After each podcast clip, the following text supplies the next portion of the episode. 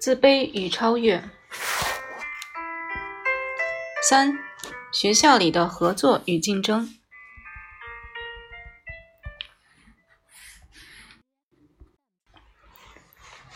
在现行的教育制度下，我们发现，孩子在刚开始上学时，他们对竞争的准备远远多于对合作的准备。在学校生活中，对竞争的训练又贯穿始终。可见，这并不是一个好的现象。如果一个孩子击败了其他的孩子，拔得头筹，并不能说明他就比那些成绩不好的孩子更快乐。这都是由于他们个人的自私心理在作祟。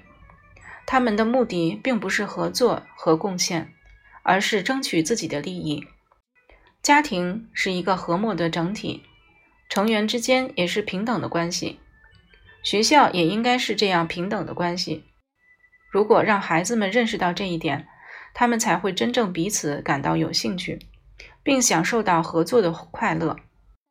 我曾经遇到过很多的问题儿童，在通过与同伴合作后，都改变了人生态度。我举个特殊的例子来说，这个孩子在家中感到每个人都对他充满敌意。他以为学校里也是如此。他在学校的功课很差，他在家里也常常受到父母的训斥，经常发生这种情况。他在学校里考得很差，老师批评了他。回家后，父母得知后也会惩罚他。其实有一次责骂就已经很难过了，连续两次惩罚更让人难以承受。这个孩子开始变得越来越调皮，成绩也越来越差。后来，他遇见了一位老师，这位老师很理解他，给了他很大的帮助。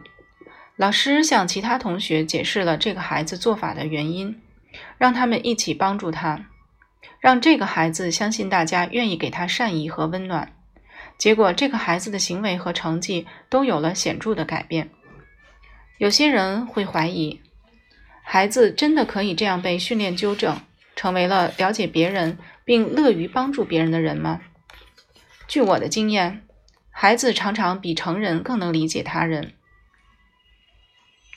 有一次，有一位母亲带着一个三岁的男孩和一个两岁的女孩来到我的房间，在母亲不注意时，女孩爬上了桌子，母亲吓得不敢动，跟女孩说：“快点下来，下来。”小女孩无动于衷，小男孩对小女孩说：“你在那儿站着，不许动。”说完，小女孩就下来了，因为她比她的母亲更了解小女孩，也知道该怎么做。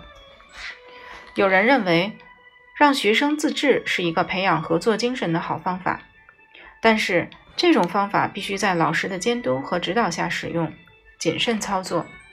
并且我们还要确保孩子们有一定的自我管理能力，否则孩子将把自治当成当成一种游戏，结果将比老师更严厉、更苛刻。他们也许会利用职权来攻击他人、排除异己，或者为自己争取利益等。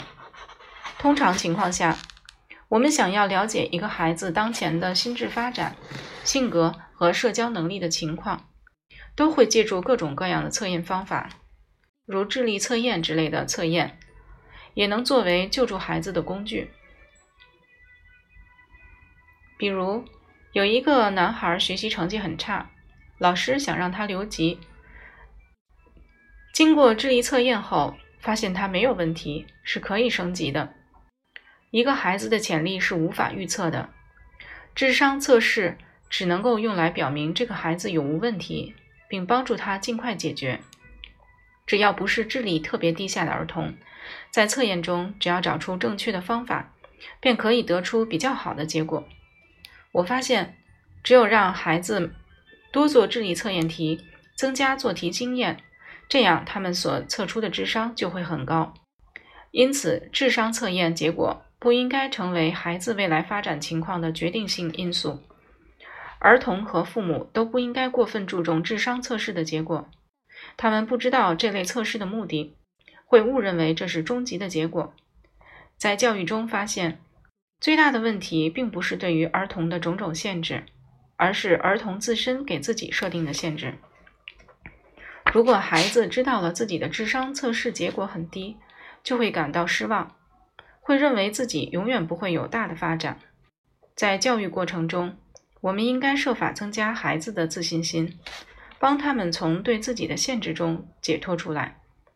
对于成绩单的态度也应如此。当老师把成绩单给一名成绩差的学生时，老师以为这可以激发学生的学习动力，但是。